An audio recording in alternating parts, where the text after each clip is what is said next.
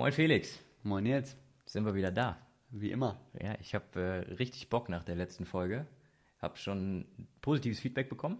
Ich war auch erstaunt, ich habe gesehen, wie viele Menschen auch bei YouTube sich das angeguckt haben. Ja, sind schon alle am Start. Hier nochmal aktuell oder mittlerweile auch per Video. Ja, haben Video- geupgradet. Wer vielleicht auch hier so ein bisschen Gestik und Mimik zur Sprache braucht, hilft ja, hilft ja auch in der Kommunikation und im Verständnis. Du kannst deine Emotionen tiefer darlegen, Genau, immer, dass man es richtig greifen kann. fühlen. Ne? Wo wir gerade von Emotionen sprechen, gestern Valentinstag. Wie hast du den verbracht? Ähm, gearbeitet, Okay. alleine. Meine Frau ist im Urlaub.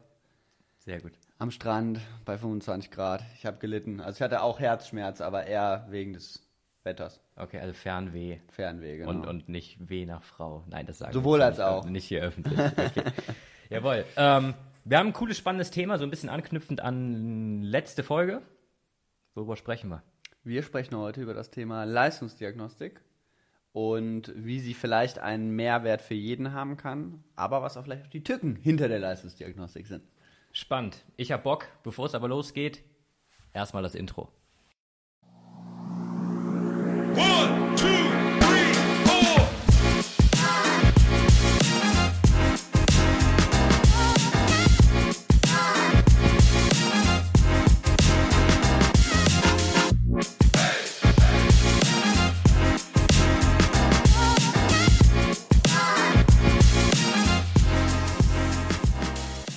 Ja, geil. Leistungsdiagnostik. Wir haben ja letzte Folge schon ein bisschen gesprochen, was sich auch dieses Jahr hier bei Natural Move nicht unbedingt ändert, aber ergänzt wird. Ähm, das Ganze noch ein bisschen professioneller zu gestalten und immer weiter zu optimieren. Ja, wir wissen ja alle, Stillstand ist der Tod. Dabei sind wir noch gar nicht beim Zitat der Woche. Aber erzähl doch mal, Felix, was so im Bereich Leistungsdiagnostik geht, bevor wir vielleicht einsteigen, welche Form von Leistungsdiagnostik äh, wollen wir behand- behandeln? Also primär ähm, habe ich mich natürlich erstmal mit der Leistungsdiagnostik beschäftigt, die mich selber irgendwie interessiert, auf die ich jetzt auch selber irgendwie gekommen bin. Ähm, mein Ziel ist es immer bei allen Dingen, die ich hier anbiete oder die wir gemeinsam anbieten, dass ich selber das Versuchskaninchen bin. Dementsprechend äh, ist es auch da wieder der Fall, dass man das alles natürlich erstmal an sich selbst testet und schaut, wie ist da der Ist-Zustand und wie kann man vielleicht auch die Ergebnisse dann für sich interpretieren. Dementsprechend wird es erstmal die Leistungsdiagnostik sein, die relativ einfach zu handhaben ist. Ne, da kann man natürlich ganz klassisch über die Herzfrequenz gehen. Da haben wir auch schon das erste Tool diese Woche installiert äh, mit der Firma MyZone zusammen. Einfach ganz simpel Herzfrequenz über Brustgurt und Co. darzustellen, verschiedene Zoneneinteilungen als ersten Parameter der Leistungsdiagnostik. Darauf ergänzen gibt es dann äh, im Rest des Jahres eine Laktatdiagnostik. Ne, Laktat auch ein relativ einfaches Tool, um das abzubilden. Da braucht man nicht viel für. Bisschen Blut, ein bisschen Laktatmessgerät. Ein bisschen Blut braucht man. Ja, ein bisschen Blut klingt schlimmer als es ist. Ohrläppchen oder Finger reicht schon. ja. Ähm, genau, und dadurch sind die Daten aber schon sehr aussagekräftig. Auf kurz oder lang wird sicherlich das ganze Thema Atmung, Atemgasanalyse, VO2 Max-Testung auch noch relevanter werden. Also Spiroergometrie. Genau. Und aber natürlich auch ähm, jetzt weniger Leistung, sondern eher mehr in allgemeine Diagnostik übergreifend, dann die ganzen Atemanalysen, ne, was so Stoffwechselanalyse Okay. und Co. angeht, äh, was dann vielleicht auch spannend wird, wenn es um andere Themen aus dem Gesundheitsbereich geht.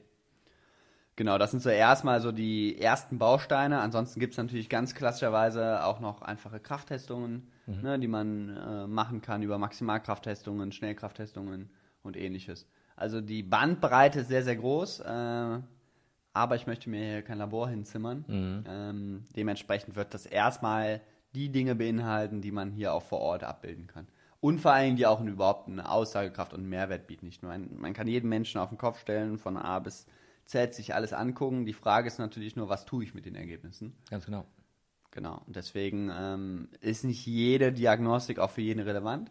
Ich glaube, es gibt so zwei, drei Sachen, die für jeden Menschen einen Mehrwert bieten.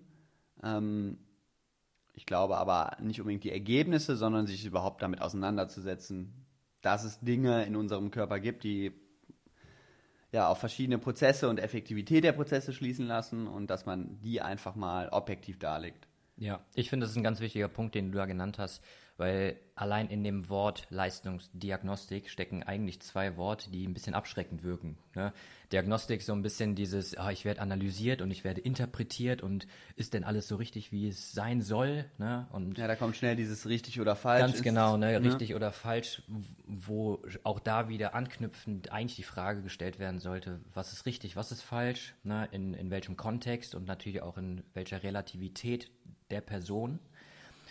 Das finde ich ist ein, ein großer Punkt, der in so einer Diagnostik ähm, ein bisschen in den Vordergrund gestellt wird, dass es wirklich um die Individualität geht. Nichtsdestotrotz natürlich die Interpretation der Ergebnisse sich irgendwo an Statistiken orientiert. Ja? Vielleicht gehen wir gleich noch ein bisschen auf Pro und Contra von so Diagnostiken ein. Ne? Und der andere Begriff Leistung, wo ja auch viele direkt sagen, oh, oh, oh. Ne? Ich muss hier Leistung erbringen. ich muss hier Leistung erbringen und äh, das ist hier wie ein Test und so weiter. Ja, klar, ne? Und eine Leistungsdiagnostik, ähm, vor allem was ja Ausdauerleistung angeht, die kann auch sehr anstrengend sein. Klar. Ne? Ähm, auf der anderen Seite dürfen wir hier auch, glaube ich, jede Person abholen. Jede Person, davon gehe ich aus, hat schon mal eine Leistungsdiagnostik in irgendeiner Form in ihrem Leben gemacht. Ne? Sei es ein klassisches Belastungs-EKG beim Hausarzt ja, oder natürlich auch irgendwelche Koordinationsgeschichten in der ja, U-Untersuchung beim Kinderarzt. Cooper-Test in der Schule. Cooper-Test in der Schule, ne? Und all diese, all diese Sachen, da hat eigentlich jeder schon Kontakt mit der Form einer Leistungsdiagnostik, ja, gehabt. Ich glaube, das größt abschreckendste ist bei der Leistungsdiagnostik, dass viele Menschen Sorge haben, dass es darauf ankommt, wie die hoch die Zahlen sind oder was die Zahlen aussagen und das im Vergleich gesetzt wird mit anderen. Genau.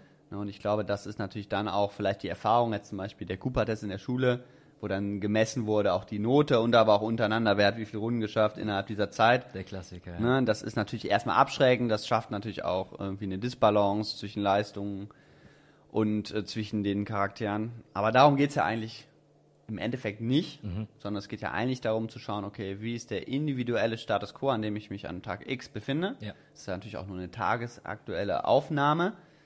Und dann ist natürlich die Idee, die Ergebnisse zu interpretieren, Trainingsempfehlungen, Bewegungsempfehlungen zu geben und nach Zeitraum 10, 12 Wochen oder länger macht man das Ganze nochmal und schaut, was hat sich verändert. Und es ist eigentlich, was ich daran so spannend finde, man schafft es, Training viel mehr zu individualisieren Ja. und viel zielgerichteter und strukturierter gestalten zu können. Ich meine, die meisten kennen das. Ähm, irgendwie hatte jeder schon mal die Phase in seinem Leben, wo man einfach mal joggen geht. Und da, viele laufen einfach los und Das ist schauen. eine These, die du Das anstellst. ist eine These. ja, ist eine ho hochgewagte These, aber ich äh, finde das immer wieder äh, Ja, lustig, dass äh, man auch mal reinschreibt Hobbys und dann schreiben Charaktere dann rein, ja, ich gehe ab und zu laufen. Ja. So ab und zu laufen kann halt alles oder nichts sein. das ne? stimmt, das stimmt. Ja. Ähm, naja, ist ja auch egal. Auf jeden Fall, äh, man läuft meistens ja dann einfach los, macht sich auch keinen Kopf, was ja auch vollkommen gut und richtig ist. Ja. Aber manchmal ist es so, dass man dann vielleicht ambitionierter das Ganze angehen möchte und dann läuft man und läuft man und versucht immer maximale Intensität zu geben, aber letztendlich verändert sich die, der Leistungsoutput über die Zeit nicht unbedingt oder nicht so schnell, wie man sich das selber vorstellen könnte. Und da finde ich dann ganz spannend, dass man sich vielleicht einfach mal anschaut, okay, was kann ich denn innerhalb dieses Trainings verändern, um quasi schneller Erfolge zu erzielen. Ne, weil ich, ich, also für mich persönlich ist es immer eine schöne Vorstellung, wenn man Dinge tun kann und ich vielleicht auch mit einem gewissen Level an Leistung, ohne dass sie einen komplett aus dem Leben nehmen. Ne, also für mich ist es erstrebenswert, wenn man einfach loslaufen kann und sich dabei unterhalten kann und dabei nach Hause zu kommen und eigentlich wenig ermüdet zu sein. Das ist ja aber auch die allgemeine Empfehlung, wenn es darum geht, gesundheitlich ja auf einem gewissen Level zu bleiben. Ne? Dieses klassische äh, Ausdauertraining, was empfohlen wird von 60 bis 90 Minuten, Mm, so zwei bis dreimal die Woche in ja, diesem klassischen Grundlagenausdauerbereich 2 oder Zone 2, ne, wo man sich halt noch gut unterhalten kann.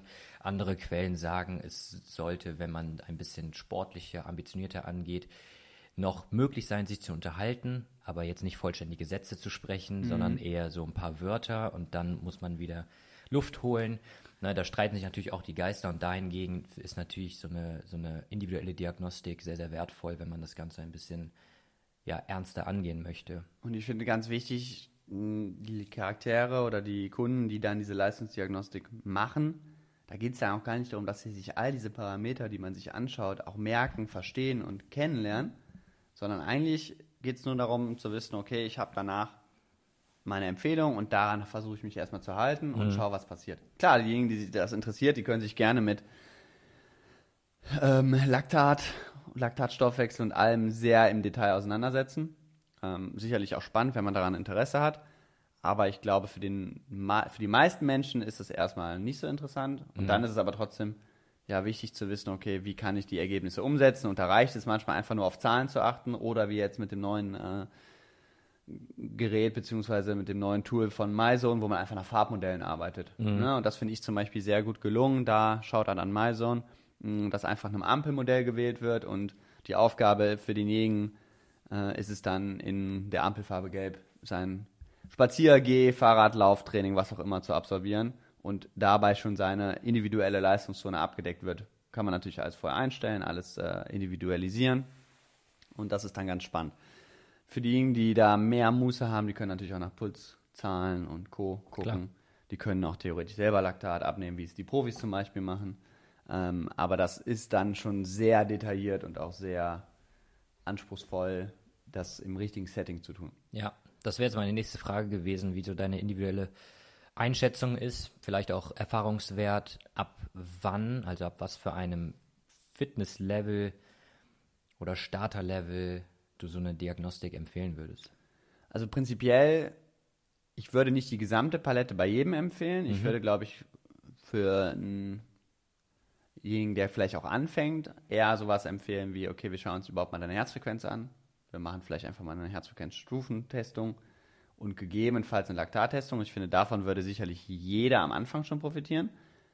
Ähm, auch wenn man überhaupt erst mit Bewegungssport anfängt. Okay. Ich meine, bewegt hat man sich hoffentlich im Leben vorher schon mal.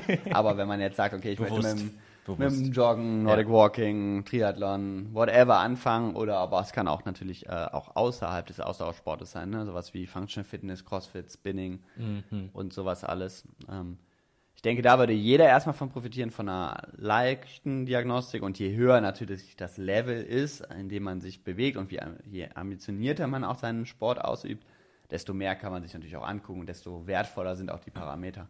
Ja. Ne, ich sag mal, ähm, als Beispiel, wir haben jetzt äh, demnächst hier bei Natural Move ein Bikefitting-Event und das ist ja auch eine Form der Diagnostik beziehungsweise eine Erhebung eines Status Quo, wo man dann das Fahrrad eben individuell auf einen, den Fahrer oder die Fahrerin anpasst. Und da finde ich zum Beispiel, natürlich kann man das machen, wenn man erst sehr ambitioniert Fahrrad fährt, aber man könnte natürlich auch direkt am Anfang schon ein Bikefitting machen, damit man überhaupt erst sich das richtige Fahrrad kauft. Ja. Ne, also ich finde, das Gleiche gilt eben auch für die Laktatdiagnostik oder aber auch für die Herzfrequenzdiagnostik im Allgemeinen. Wenn ich überhaupt erst anfange mit dem Laufen, macht es natürlich Sinn, das so zu wählen, dass ich nicht direkt in Übertraining reinrase oder direkt irgendwie typische Fehler mache. Ja. Ne, aber natürlich ist das Ganze auch mit einem gewissen zeitlichen Aufwand verbunden, es ist mit einem gewissen monetären Aufwand verbunden, deswegen ist es auch vollkommen fein, wenn man am Anfang sagt, nee, ich warte erstmal, bis ich wirklich ambitionierter Sport treibe und äh, da dann wirklich die einzelnen Parameter erheben möchte. Deswegen finde ich es ist schwer zu sagen, ab welchem Level eigentlich profitiert man sowohl als Anfänger, Anfängerin davon, aber auch als Fortgeschrittener, selbst als Profi. Je professioneller das Ganze natürlich wird, kommst du nicht mehr drum herum. Natürlich, und da geht es dann natürlich auch noch mehr ins Detail dann letztlich und da gehört es ja auch zur, zur Trainingssteuerung absolut mit dazu. Ich würde da so ein bisschen widersprechen, wenn du sagst, dass du einen totalen Bewegungsanfänger durch eine Leistungsdiagnostik schickst, weil die Anpassungsprozesse, die stattfinden im Herz-Kreislauf-System ne, oder auch im, im, im Lungenkreislauf-System, die passieren peu à peu. Was zuerst passiert, vor allem in den ersten vier bis sechs Wochen, ist eine neuronale Anpassung. Ja, und man sagt ja immer so schön, ähm, the body is last to the party. Ja, erst geschieht die ja, nervale Anpassung, bevor sich dann entsprechend der, der Körper dahin ausrichtet. Ja, das gleiche oder das beste Beispiel, was, was greifbar ist, wie ich finde, ist mit dem Kraftsport anzufangen. Ja, in den ersten vier, sechs, acht Wochen machen Leute, die gerade mit dem Kraftsport anfangen, erhebliche Fortschritte, was Kraftzuwachs angeht. Dabei ist der Muskelquerschnitt, also die Hypertrophie, noch gar nicht so krass ausgeprägt in dieser Zeit. Ja? Und ähnlich funktioniert es auch mit den anderen Systemen, die wir im Körper haben. Aber das ist ja nicht davon losgelöst. Ne? Wenn ich jetzt eine Leistungsdiagnostik mache und demjenigen nur sage, mal, du sollst in deinem, wenn du laufen gehst, achte einfach darauf, dass dein Puls zwischen 140 und 150 ist, dann finden diese Anpassungsprozesse ja trotzdem statt. Das neuronale System arbeitet ja trotzdem Ab, absolut. und alles. Ne? Deswegen ist es ja, also du musst dich ja nicht entscheiden, entweder oder, sondern du nimmst ja immer beides. Das, das ist richtig. Aber findest du nicht, dass diese Diagnostik dann teilweise sehr einseitig ist, also nur einen Part der Medaille quasi beleuchtet? Auf jeden Fall. Und das finde ich halt spannend, vielleicht auch in Kombination, wenn es dann hier entsprechend soweit ist, dass, dass wir da auch so ein bisschen mit, mit rumspielen können, weil Klar. du, weil du eben gesagt hast, so dieses Versuchskaninchen und ich finde das auch super wichtig in der Arbeit, dass man das mal selber ausprobiert hat. Na, es gab ja auch mal mehrere oder diesen einen Trainer, ich habe seinen Namen leider vergessen, irgendwo in den, in den USA, der selber so viel Gewicht zugelegt hat, damit er selber an seinem eigenen Körper erfahren hat, wie es ist, dieses Gewicht wieder zu verlieren. Ah, ich weiß auch, wie Ne? es Der hat auch die Challenge irgendwie gemacht, äh, von fit to fat to fit. Genau, der, ne? genau. Wie gesagt, ich habe den, ich hab den Namen irgendwie ich weiß, wer es wie ist. vergessen. Ähm, da muss man natürlich auch entsprechend im Hinterkopf haben, sein Stoffwechsel, ne, auch sein, also sein, seine metabolische Anpassung, die ist ganz anders Ja. als, ne, als äh, von jemandem, der halt immer schon extra Gewicht hat ne, und, und dann das Gewicht oder Fett in dem Fall ja, Körperfett, verlieren möchte, Muskel aufbauen möchte. Ne, aber das ist, wie gesagt, ein, ein anderes Thema. Dahingehend aber zurück, dass diese Kombination von ich gehe jetzt einfach laufen, was eine geile Einstellung ist. Ne? Mhm. Auf und, jeden und, Fall. Und, und wie gesagt, auch diese Kompetenz auf, auf lange Sicht, also übers Leben übertragen, ja auch erstrebenswert ist. Für mich auf jeden Fall. Auch noch zu sagen mit 65, boah, ich habe jetzt Bock, eine Alpenüberquerung zu machen und ich bin physisch und hoffentlich dann auch mental, psychisch ähm, und kognitiv noch so fit, dass ich das in Anführungszeichen einfach machen kann. Jetzt nicht Mhm. morgens aus der Tür gehen und sagen, jo, ich bin jetzt weg und ich, ich mache jetzt eine Alpenüberquerung, aber dass halt eine gewisse Basis an, ja, für mich definierter Fitness schon, schon da ist. Und wenn du sagst, du gehst einfach aus dem Haus laufen, wie viele Leute sieht man auf der Straße? Und klar, wir haben ein geschultes Auge, aber auch wenn man ein, ein bisschen Bewusstsein dahin shiftet und du siehst die Leute laufen und denkst so, wow, das ist eher Körperverletzung, als dass es denen gut tut. Selbst wenn sie dann in ihren Herzfrequenzzonen sind. Ja, weißt du, was ich ja, ja, meine? ich weiß, was du ähm, meinst, ja. Weil entsprechend ja auch da ähm, strukturelle Anpassung etc. Ähm, mitspielt. Ich glaube, also ich bin da ganz bei dir und äh, natürlich ist es nur ein Teil, den man abbildet. Und es ist natürlich auch so, dass man sich sehr in diesem Teil oder Detail dann auch verlieren kann. Und es ist so ein bisschen Fluch zu Segen zugleich. Einerseits haben wir heutzutage die Möglichkeit, sämtliche Parameter erheben zu können und dadurch einen Mehrwert zu generieren. Andererseits ist es ähnlich wie bei le letzter Woche unserer Folge, neigt man auch schnell dazu, die Erkenntnisse der Parameter oder die Parameter als solches oder auch die Testungen eben zu sehr wertzuschätzen, dass man auch die Verantwortung wieder für das eigene Fühlen, fürs eigene Handeln wieder abgibt. Na, also ich glaube, man muss sich dessen schon bewusst sein, dass man nur einen Teil abbildet und auch diesen Teil für sich einordnen zu können. Und klar, du hast recht, wenn du eben noch nie laufen warst und dann eben dein System sich sehr schwer damit tut, Ja. eben ja auch adäquate Lauftechnik zu etablieren und überhaupt gesund voranzukommen, dann bringt dir auch erstmal nicht so viel, ja, dass deine Herzfrequenz in der idealen Zone für dich ist. Genau, Ne? ja. Wiederum anders hat es natürlich den Vorteil auch, wenn du vielleicht erst in einem moderaten Teil bist, ähm, mit deiner Herzfrequenzzone, dass du dann überhaupt vielleicht auch erst die Möglichkeit, Kapazität hast, dich auf Lauftechnik zu konzentrieren. Klar. Ich habe das ganz häufig, wenn äh, Kunden oder Kundinnen anfangen mit dem Laufen, die laufen einfach los, super cool, finde ich Ja. stark, dass sie es machen. Ja. Aber die meisten neigen dazu, viel zu schnell zu laufen. Ne, und dann ist so ein Puls mal eben bei 180. Dafür ist ein Herz vollkommen gemacht, auch vollkommen gut. Aber in dem Moment hat mein System trotzdem gerade nicht die Kapazität, sich damit auseinanderzusetzen. Ah ja, okay, wie rolle ich jetzt ab, wie ist mein Auftreten, wie ist meine Schrittfrequenz. Und ich glaube, wenn man da sich manchmal zurücknimmt und denjenigen so ein bisschen an der Leine zurückzieht und sagt, hey, schau mal, lauf mal langsamer und konzentriere dich auf die anderen Parameter, sind, glaube ich, die Fortschritte viel, viel größer. Und das ist ja zum Beispiel auch beim Krafttraining, wie du es eben das Beispiel gesagt hast, da ist es teilweise so schön, dass Gewichtslasten so schwer sind, dass du die noch nicht benutzen kannst. Als Anfänger musst du halt vielleicht erstmal mit Push-Ups anfangen, bevor du mit 100 Kilo Bankdrücken anfängst. Weil die 100 Kilo Bankdrücken würden dich halt erschlagen. Das heißt, du musst überhaupt erstmal deinem Körper die Möglichkeit geben, sich zu entwickeln. Du musst Technik lernen auch, damit du irgendwann an Tag X diese 100 Kilo bewegen kannst. Ja. Und da ist nicht so schnell die Gefahr, zu viel zu machen, sich direkt vor die Wand zu fahren. Ich finde, beim Laufen gerade als Beispiel ist die Gefahr sehr schnell da, weil ja, laufen kann jeder mehr oder weniger. Genau. Und da musst du nicht lernen. Also, ich bin da eigentlich anderer Meinung, du musst es schon lernen, aber die meisten haben nicht das Gefühl, sie müssten es lernen. Und deswegen passieren da auch häufig natürlich Fehler, schlechte Anpassungsprozesse oder auch Überbelastung. Ne? Ich meine, wie oft hat man Leute da, die irgendwelche Symptome, Beschwerden durch das Laufen entwickelt haben, weil sie da vielleicht auf ihrem System nicht gehört haben oder zu schnell zu viel wollten oder was auch immer. Ja. Ja, ich meine, da ähm, können wir beide ja auch mitsingen. Leider. Na, na, äh, was heißt leider? Ich finde, es ist eigentlich ähm, ja super geil vom Körper, dass der uns diese Erfahrung halt auch mitgibt. Ne? Ein Beispiel jetzt mit mit meiner mit meiner Januar Challenge zu sagen, ich laufe jeden Tag im Januar ein Kilometer mehr.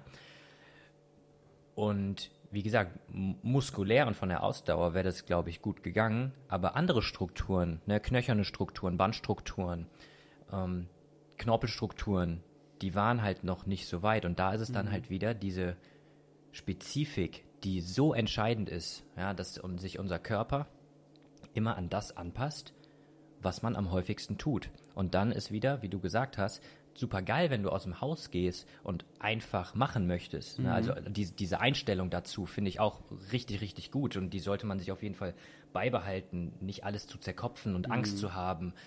Ähm, und dann wieder diesen, wo wir auch schon ein paar Mal drüber gesprochen haben, diesen fragilen Gedanken zu, zu sehen.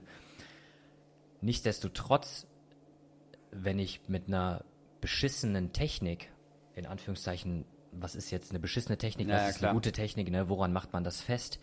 Natürlich auch da ist jeder anders gebaut und hat andere Voraussetzungen und so weiter, die er mitbringt. Ne, wenn, ich, wenn ich loslaufe mit, mit einer blöden Technik, die auch vielleicht nicht ökonomisch ist, ne, also entsprechend im Energiemanagement des eigenen Körpers effizient ist, dann, wie du gesagt hast, dann brauche ich auch nicht auf meine Herzfrequenzzone achten, ne, weil sich meine Strukturen und mein Körper auf die Belastung dann anpasst, positiv oder negativ, ja, wie man das dann halt wertet. Meistens negativ, weil man dann irgendwelche Problemchen mit sich bringt oder dass es dann Probleme mit sich bringt, ja.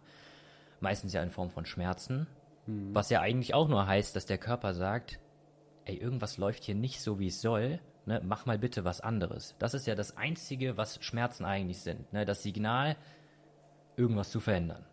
Ne?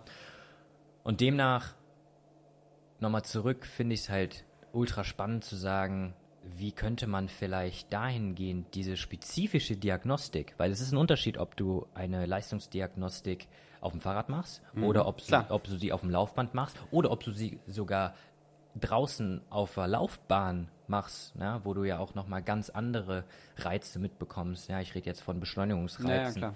Fürs Gleichgewichtssystem etc. Und wie man das dann vielleicht sogar noch weiter ausbauen kann und optimieren kann. Ich finde, da sind so, oder die Optionen, die man dann dadurch hat als eigene Case Study, finde find ich immer, immer super spannend. Nicht, dass das hier dann ein klinisches Setting ist und dass wir dann irgendwelche Studien machen. Nur noch weiße Kittel tragen. ne, ähm, aber dass einfach diese Möglichkeit, Case Studies und dahingehend Erfahrung zu sammeln, sehr, sehr, sehr, sehr wichtig sind. Im Endeffekt haben wir ja auch bei- in der in der letzten Folge schon gesagt, ist die Idee ja, den Menschen einfach überhaupt wieder anzuregen, zurück zur zu ihrem Sein zu kommen, ne? Also wie der Name auch sagt, Natural Move, äh, haben wir ja letztes Mal schon so ein bisschen aufgeklärt und da ist es ja schon auch das Ziel, eben sich natürlich zu bewegen, natürlich im Raum fortzubewegen und wenn wir ehrlich sind, bräuchten wir Menschen weder eine Leistungsdiagnostik noch einen High-End-Carbon-Schuh äh, und ähnliches. Ne? Das ist natürlich auch irgendwie Probleme, die Menschen gemacht sind. Ähm, ich glaube manchmal, dass man durch eben diese wissenschaftliche Herangehensweise oder durch diese Mehrstruktur vielleicht trotzdem die Menschen dazu anregen kann, wieder zurück zu sich selbst zu finden. Ja, spannend. Ich bin an für sich auch eher der Typ zu sagen, hör auf deinen eigenen Körper. Ne, aber das ist immer viel zu leicht gesagt als getan. Ja, das ist ja auch nicht immer das Ergebnis, was dein Körper sagt und was auch objektiv deine Systeme sagen, dass die immer zusammenpassen. Ne, also als Beispiel, ich hatte jetzt zuletzt eine Kundin, die sagte, boah, ich bin total überanstrengend beim Radfahren und dann haben wir eben mal äh, Radfahren lassen mit einem Pulsgurt. Ja, und dann hat der Puls halt 130 gesagt. Und sie hatte aber subjektiv das Empfinden, oh shit, ich bin hier gerade am, am kardiovaskulären Limit. Und andererseits hat aber das Herz gesagt, ey, schau mal, 130, mir geht's gut, es ist alles gut. Und dann hat das subjektive Empfinden und das objektive Empfinden eben nicht zusammengepasst. Und ich glaube, dann hilft es manchen Menschen einfach mal zu sehen, ey, schau mal, deinem Herz geht's gut, du bist gerade noch nicht an deinem Limit. Dass man da dann vielleicht ähm, wieder sich anders einschätzen lernt und ein anderes Gefühl für die subjektive Empfindung hat. Absolut. Ne, da sind natürlich auch super spannende Tools, um jetzt diese Instanzen neuronal auch anzusprechen. Klar. Ne? Vor allem was dieses Bewusstsein angeht und das Empfinden. Ne? Sprechen wir jetzt hier fachmäßig vom Thalamus. Ja, im, im, Fach, äh, im, Im Volksmund gerne so ein bisschen Pförtner zum Bewusstsein.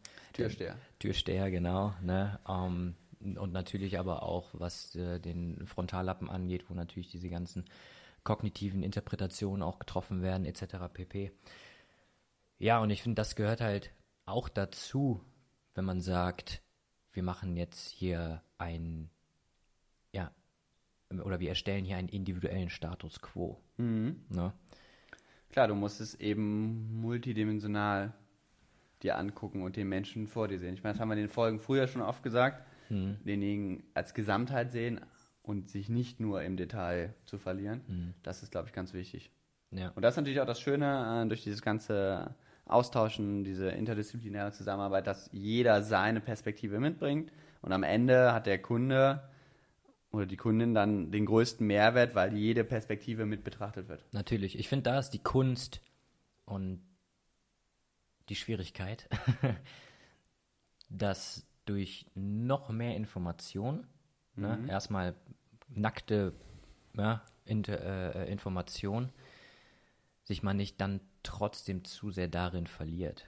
Ja, das, das, ist, das ist so eine Sache, die ich häufig habe, mal mehr, mal weniger und das ist mir ähm, bewusst geworden und das ist was, wo ich, wo ich stark dran arbeite, einfach in meiner Profession, dann nicht zu viel erklären zu wollen. Ne? Unabhängig davon, ob die Person gefragt hat oder nicht. Ne? Wenn sie nicht gefragt hat, ist es noch schlimmer, als wenn sie ähm, auch Interesse daran zeigt.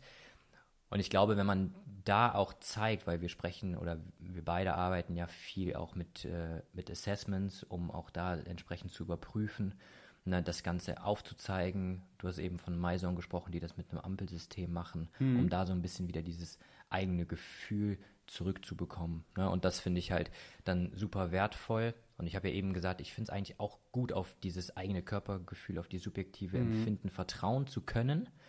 Andersrum denke ich aber auch, dass in dieser Phase, in die wir jetzt, die wir jetzt sind als Menschen, ne, als Homo sapiens, dass das ein Punkt ist der weiteren Evolution.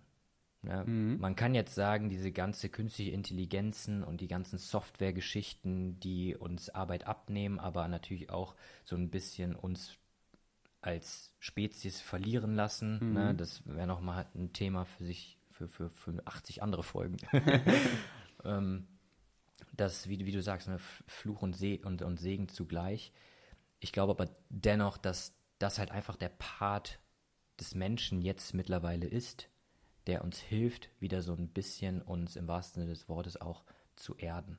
Am Ende des Tages kommen wir halt nie drum rum, Common Sense zu nutzen. Ja. Und auch für uns Der, der, logisch. der wichtigste Sinn, ja. ja, ja, und für sich selber auch einfach äh, abzuwägen, wie viel brauche ich, um meine Ziele zu erreichen, aber wie viel ist auch nötig, um die Ziele zu erreichen. Ne? Ein geiler Übergang, weil Das ist gut. dann kommen wir direkt zum Zitat der Woche. Quote of the Week. Habe ich folgendes rausgesucht. Wissen hat keinen anderen Wert als den, der sich aus seiner Anwendung für ein sinnvolles Ziel ergibt. Ja. Können wir das einfach so stehen lassen oder möchtest du dazu noch deine Gedanken teilen? Ähm, ich kann natürlich gerne meine Gedanken dazu teilen. Soll ich es nochmal vorlesen? Nee, ich glaube, das kriege ich hin. Okay. Also ich finde, ähm, so wie ich das jetzt für mich verstehe, äh, finde ich das eine sehr weise getroffene Aussage. Und ja, letztendlich finde ich das so spannend, wenn man sich mit Menschen unterhält, die zum Beispiel den gleichen Artikel, das gleiche Buch gelesen haben und wie unterschiedlich auch die Interpretation dessen sind oder die Informationen, die daraus gelesen werden.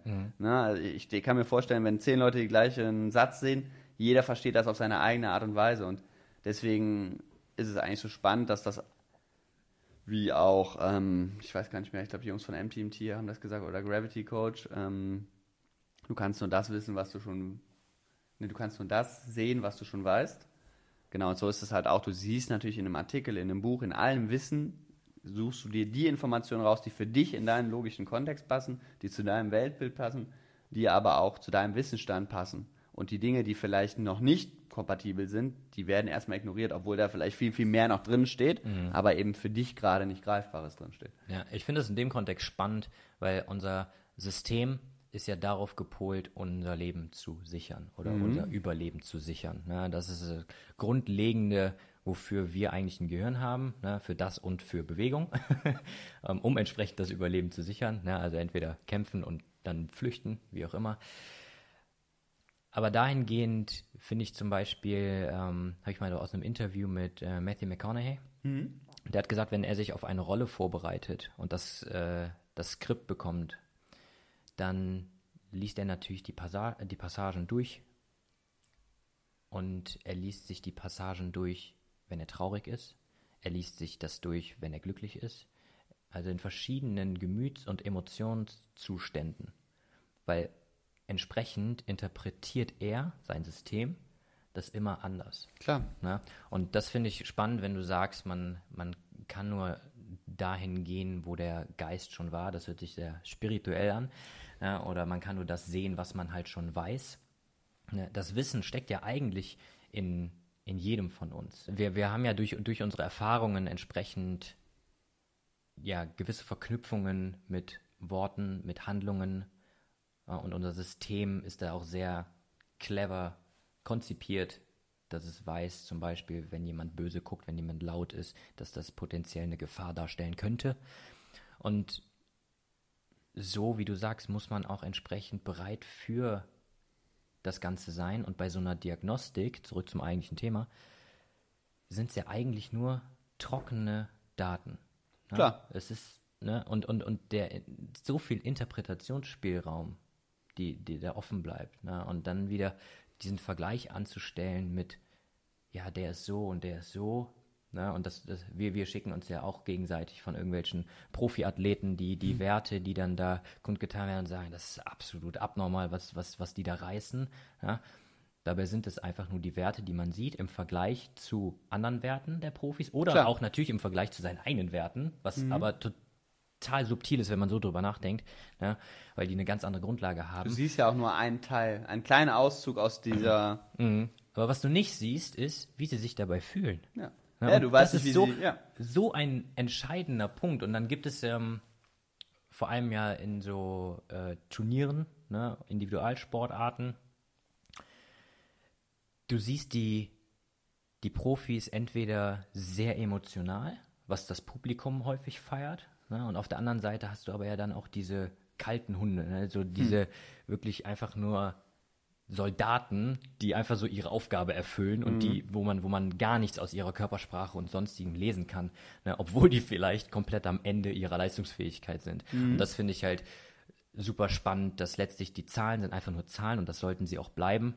Ja, und Ja. ich finde, das ist wichtig für, für jede Person zu verstehen. Und dass die natürlich helfen, sich selber besser zu verstehen. Ja, das das finde ich bei so einer Diagnostik super wertvoll. Ja, eigentlich muss man an so eine Leistungsdiagnostik noch eine weitere Skala hinzufügen, ne? also subjektives Empfinden mit erbrachter Leistung und das in den Kontext setzen. Ne? Ich weiß, das gibt es, äh, viele nutzen da ja auch verschiedene Skalen, es gibt Systeme, die arbeiten mit Smiley und ähnliches, dass man so mindestens einen Bezugspunkt kreiert. Ne? Aber ich glaube, das ist ganz wertvoll, dass man da auch immer wieder fragt, immer, wie fühlst du dich dabei oder wie hast du dich gefühlt? Ne? Und das ist auch für sich bei nach jeder Einheit zu schauen. Äh, klar kann man seine Zahlen anschauen, aber das dann wieder in den Kontext zu setzen.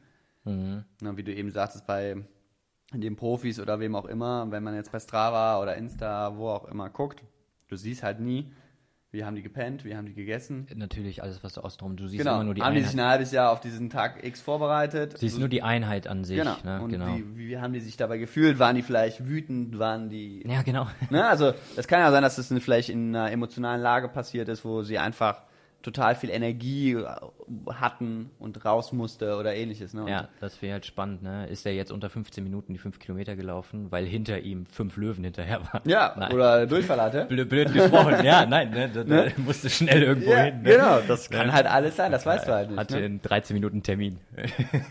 Ja, ich glaube auch. Äh, wie viele haben ihre Bestzeit im Sprint äh, hingelegt, als sie ihre letzte Bahn erreichen mussten? Ja. Ne, also an, Bahnhof, an Bahnhöfen sieht man eigentliche Leistungserbringer. Ja, genau, da sind die wirklichen Athleten.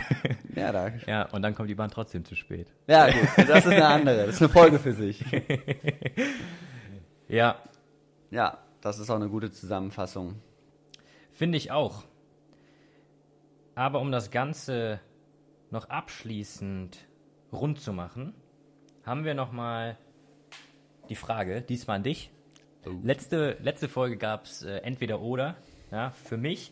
Aber um dich so ein bisschen besser kennenzulernen, ja, nicht nur den Typ Felix, sondern auch in diesem Fall den Trainer, Schrägstrich Therapeuten, in der Rolle, in der du halt auch manchmal steckst. Ja. Spannende Frage, frage ich gerne. Ja, auch äh, andere Leute einfach aus der, aus der Bubble oder aus der Branche, um selber viel zu lernen. Bist du bereit? Ich bin bereit. Das Lustige ist, der Felix kennt die Frage ja nicht und er konnte sich nicht darauf vorbereiten. Mal gucken. Welche Farbe hat deine Unterhose? Nein, Quatsch. Wenn du nur 15 Minuten mit einer Person hast, um ihre allgemeine Leistung zu steigern, was würdest du machen? Das ist eine gute Frage. Danke. Ich glaube, ich würde, so wie ich es für mich selbst viel nutze, einen kleinen Zirkel integrieren und versuchen, in diesen Zirkel innerhalb der 15 Minuten verschiedene grundmotorische Eigenschaften mit reinzupacken. Okay? Also, ich würde was reinbauen, was vielleicht denjenigen kardiovaskulär ertüchtigt. Ich würde was reinbauen, was ihn vielleicht koordinativ fordert. Etwas, was er schnell kräftig bewegen muss. Ist Schnellkraft keine koordinative Leistung? Schon, aber es ist auch nochmal ein Leistungsparameter für sich. Okay. ähm, genau, dann würde ich irgendwas vielleicht auch abbilden, wo ein besonderes Maß an Beweglichkeit gefragt ist. Okay. Und vielleicht würde ich noch was abbilden, was eher einen klassischen Kraft-Output, vielleicht auch so ein bisschen spezieller Richtung Kraftzuwachs kreiert. Also, also so Maximalkraft oder. ja, die. Maximalkraft äh, würde ich eher so der Schnellkraft zuordnen, dass Okay, man okay, äh, ja. da eben was Schweres möglichst explosiv bewegt. Mhm. Und bei diesem Kraftteil, hypertrophischen Teil, würde ich eher was machen, was mehr so im Hypertrophiebereich ist, was quasi Muskelwachstum. Okay, also was Eben. dann auch so ein bisschen Richtung Kraftausdauer. Genau, so eine okay. Kombination aus Kraft, Ausdauer, Hypertrophietraining. Okay, spannend. Genau.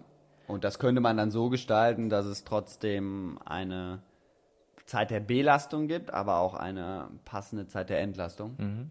Genau. Und das im möglichst effektiven Zirkel, keine Ahnung, sind fünf Stationen. Die, jede Station macht man dreimal und zwischendrin hat man noch eine kurze Verschnaufpause, was zu trinken, so dass man äh, vielleicht in Summe dessen siebeneinhalb Minuten aktiv ist und so siebeneinhalb Minuten vielleicht im 1 zu 1 Verhältnis Pause hat. Ja. Ne, Ich nutze das selber viel für mich, dass ich ähm, da in diesem Circle-Bereich einerseits mit Kunden viel arbeite, aber auch in meinem eigenen Training und ja, mit all den Trainingsprinzipien und Philosophien, die ich so kennengelernt habe, ist es für mich eins der effektivsten Mittel. Ne, natürlich kann man sich auch nur ein Detail aussuchen, aber ich bin, ich meine, wir haben uns da schon auch häufig drüber unterhalten, eh jemand, der gerne so ja von allem ein bisschen macht, so ein Allrounder. Und deswegen finde ich es auch ganz cool, innerhalb einer 15-minütigen Trainingsintervention Allround zu arbeiten. Ne, du wirst in nix perfekt oder in nix so richtig gut, aber in allem ein bisschen gut. Und letztendlich sind wir Menschen ja auch mehr als nur eine Sache. Deswegen wäre das, glaube ich, meine Herangehensweise. Spannend. Finde ich eigentlich eine geile Idee, ähm, dass da auch hier ein Mehrwert geschaffen wird, vielleicht, dass äh, Zuhörer, Zuschauerinnen das mitnehmen können ne, und, und so integrieren können für vor allem diesen Klassiker. Ich habe keine Zeit für Sport. Ne? Ja, 15 Minuten. Äh, 15 Minuten plus vielleicht 10 Minuten Warm-up, 5 Minuten Cooldown. Da sind wir bei einer halben Stunde. die kriegt man noch runter. Ich, ich denke auch. Ne? Und wenn du dann entsprechend da eine, die, diese gewisse Effizienz halt mit, mit, mit reinbringst. Und es war eine Frage an dich, aber für mich ist da eigentlich auch nichts, was ich noch ergänzen würde oder, oder weglassen würde. Also so Cool, ne? das ist doch schön. ganzheitlich. Vor allem, wenn wir ja auch im, im, im Part jetzt Athletik denken. Ja. Ne? Und wie du schon gesagt hast, ähm, alle, die zum Bus, zur Bahn sprinten, sind eigentlich die krassesten Athleten. Die, die Alltagshelden. ge- Alltagshelden, ne? Einmal die, die, die Mama, der Papa mit irgendwie noch Kinderwagen und, und Wickeltasche und auf der anderen Seite der, der Mann, die Frau im, äh, im Kostüm, in Schlips mit Aktenkoffer, ne? alles auf jeden und in engen, hochhackigen Schuhen vielleicht noch. Das, das sind auf jeden Fall krasse, krasse Leistungen, die da erbracht Ja. werden. Ja. Wäre auch dahingehend spannend, vielleicht mal eine spezifische Diagnostik für Alltagshelden abzubilden. Ja, das heißt dann entsprechend im, im, im Workdress, ne? Das wäre nicht schlecht. Eng, eng, enges Kleid und, und High Heels. Ja? Und dann muss man da möglichst schnell und, zur Bahn laufen. Oder, genau, und dann entsprechend äh, die Werte abnehmen. das wäre schon mal lustig. Ne? wäre Wäre das eine- Ganze ein bisschen eine lustige überspitzt dargestellt. Auf jeden Fall. Ja. Ja, geil.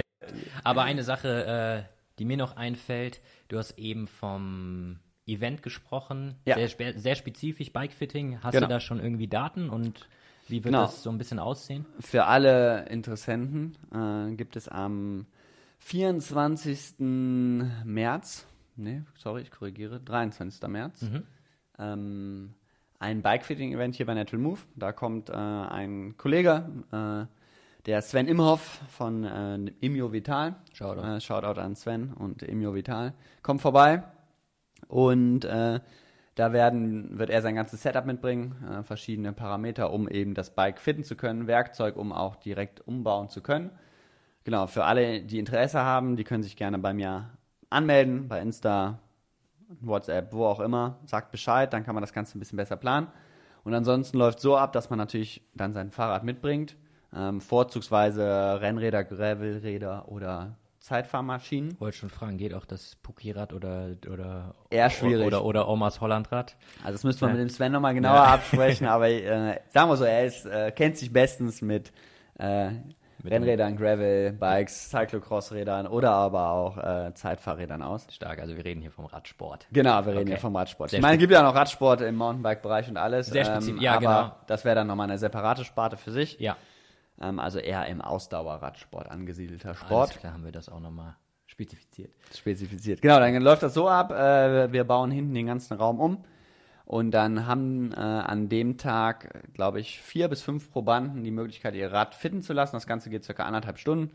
Das heißt, da ist der Sven dann dabei und äh, schaut sich alles an, an und fittet das Bike natürlich auch passend. Also man erhebt nicht nur den Status quo, sondern man nimmt auch direkte Änderungen vor. Ne? Also das kann sein wie Vorbaulänge verändert sich, ähm, aber auch die Höhe des Lenkers über Spacer hoch und runter, der Sattel wird hoch und runter positioniert, geneigt, vor und zurück. Also so, dass es dann wie Arsch auf einmal passt, Im wahrsten Sinne wahrscheinlich. im wahrsten Sinne. genau, das heißt, es können vier bis fünf Leute hintereinander gefittet werden, aber es können natürlich auch mehrere Menschen vorbeikommen, die einfach sich mal so ein Fitting anschauen wollen. Das heißt, es besteht auch die Möglichkeit, so ein Fitting mal live zu verfolgen, und wenn man sich da auch noch nicht ganz so sicher ist, ob man selber sowas mal machen möchte, sowas braucht. Genau, und ansonsten äh, gibt's gutes Bananenbrot, es gibt Kuchen anderweitig, es gibt Kaffee Gibt es das Bananenbrot von, von sonst auch immer? und sonst auch immer. Das ist Genau. echt gut, Leute. Das, äh, Das lohnt sich allein schon, dieses Bananenbrot. nur das, also Bananenbrot und, und Kaffee, das lohnt sich auf jeden Genau, und Fall. ansonsten soll es einfach auch ein Tag sein, einen Raum bieten für Austausch. Ne, man kann den Sven Fragen stellen, man kann uns Fragen stellen. Äh, man kann aber auch einfach nur miteinander ein bisschen quatschen. Und, genau, deswegen, das Ganze wird von 12 bis 18 Uhr gehen. Mhm. Ähm, genau. Bitte mit Anmeldung, auch wenn äh, man da nur Interesse hat zuzuschauen, gar kein Problem. Das ist natürlich dann auch kostenfrei. Das Fitting leider allerdings nicht. Ähm, aber da würde ich dann die, die einzelnen Details auch nochmal preisgeben. Aber wenn man sagt, ich möchte einfach nur zuschauen, dann gerne auch Bescheid sagen, dass man so ein bisschen eben abschätzen kann, wer wie, wo was Interesse hat, vorbeikommen möchte. Coole Sache. Ja, jetzt brauchst du nur noch ein Fahrrad. Ja, wie gesagt, Folge 2, zweite Frage. Irgendein Bike-Sponsor da draußen, der mir ein Fahrrad zur Verfügung stellt für meine nächsten äh, Herausforderungen, aber natürlich dann auch entsprechend für das Bike-Fitting. Und hoffentlich kein Pucki-Bike. Hoffentlich kein Pookie-Bike, obwohl das wäre, glaube ich, auch ziemlich lustig, da mal so eine Challenge anzugehen, mit dem Pookie-Bike einen Full Ironman zu machen. Ähm, Respekt. ähm, genau. Ich hoffe, ihr hattet Spaß beim Zuhören, beim Zuschauen. Mir wieder eine Ehre gewesen. Ebenso. Danke, danke. Dann noch eine schöne Woche. Wir sehen uns nächsten Sonntag wieder. Oder im März beim Bikefitting.